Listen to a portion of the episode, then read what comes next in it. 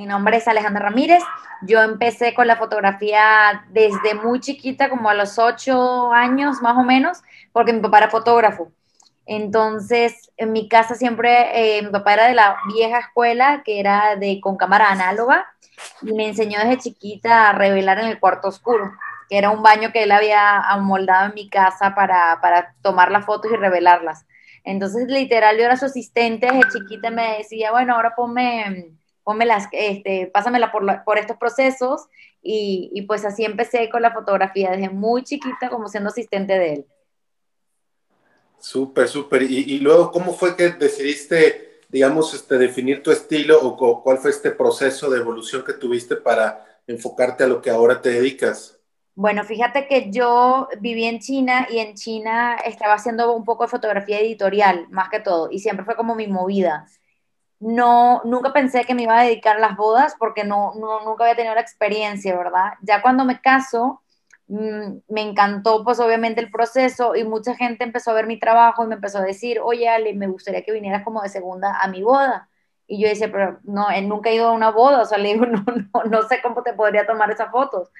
Y me dicen, no, por favor, es que me gusta mucho el estilo editorial que traes y no sé qué. Y yo, bueno, ok. Y empecé a entrarme y me di cuenta que aquí en Monterrey me empezaron a cotizar más por las bodas que por lo editorial.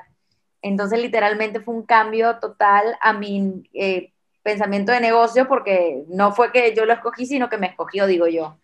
Y ya una vez estando ahí, pues me encantó. Ya llevo ocho años tomando fotos de bodas y me encanta.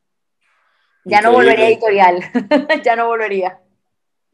Increíble, buenísimo. ¿Y, cómo es que tú, este, desde tu óptica y tu, ahora sí que desde tu lente, has, has vivido este cambio que estamos, que estamos teniendo en la pues, la pospandemia y eh, sin duda debe de haber repercutido y debe ser un reto porque pues hay menos bodas, hay menos eventos. ¿Cómo te estás transformando? ¿Cómo te estás reinventando y qué te ha enseñado esta pospandemia?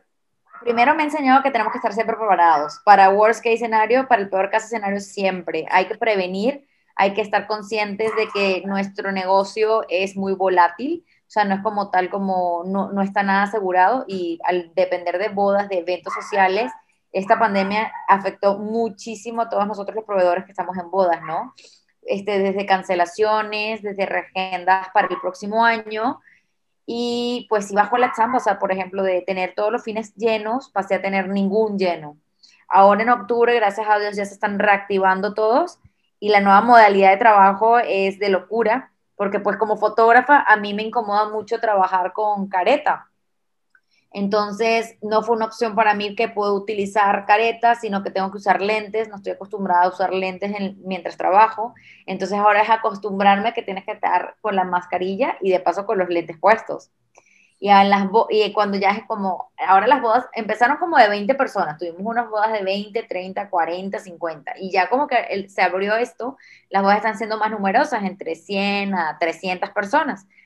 Entonces, las medidas de seguridad que tomamos es de que toda la sesión hasta la misa la usamos con lentes, porque siempre estamos con sana distancia. Entonces no hay como que, no hay riesgo tanto de contacto con la gente. Pero a la hora ya de la fiesta, tuve que cambiar y ahí sí ponerme la mascarilla porque siento que pues estamos más expuestos. Yo que tengo un recién nacido, pues me, me estoy cuidando extra por eso, ¿no? Entonces me estoy poniendo una careta y tengo que utilizar la cámara ahora tomando fotos desde el visor, cosa que nunca en mi vida había hecho. Pero bueno, es una de las adaptaciones que estoy haciendo. No, pues súper felicidades este, por, el, por el recién nacido, este, niño o niña. Niño. No, pues eh, ya, este, ya me imagino su cuarto lleno de, de, todo. sí, totalmente. Tiene más fotos que, que años de vida. ya lo creo, ya lo creo. Pues es, es un reto, como bien dices, este, ahora, eh, permíteme comentarlo, te veo, te veo muy alegre, muy optimista, eh, que no es el común denominador de pronto de, de, la comunidad que estaba viviendo de este tipo de, de eventos. Eh, te felicito por tener esa actitud y esa mentalidad.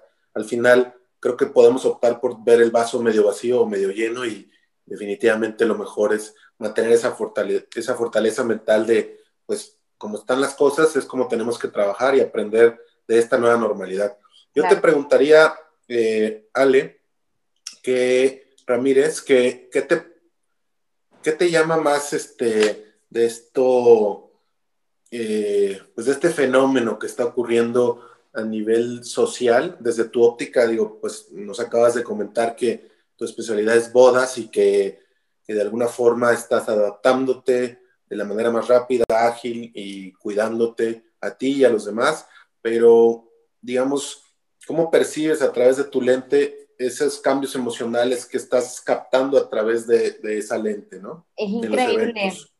Es increíble porque pues estar en el día más feliz de una pareja que planearon por años su boda y luego tienen que tener una boda de 20 personas, es terrible, o sea, es fuerte ver esas emociones y ahorita me he dado cuenta que mi fotografía se, ha vuelto muy, mucho, mucho más este, foto, como documental y captar esos momentos en que tal vez las novias antes no lloraban, no tenían esos momentos de quiebre, que últimamente me he dado más cuenta de que sí hay, porque las novias pues es el día más importante y no tener todo lo que quisieron, como quisieron, con, con, las, cerca, con las personas que querían cerca, sí me ha tocado que, es muy emocional. La fotografía en estos días siento yo, la siento también mucho más este, pegada a las emociones en las bodas, que antes era como, que me gusta, ¿eh? O sea, es algo que, una cosa que yo creo que se había perdido, que todo se había puesto muy materialista, como habías dicho en principio, que todo es nada más para el Instagram y se había perdido como que la, la, la verdad de la, de del acontecimiento, que una boda es para unir a dos personas que se aman y ya,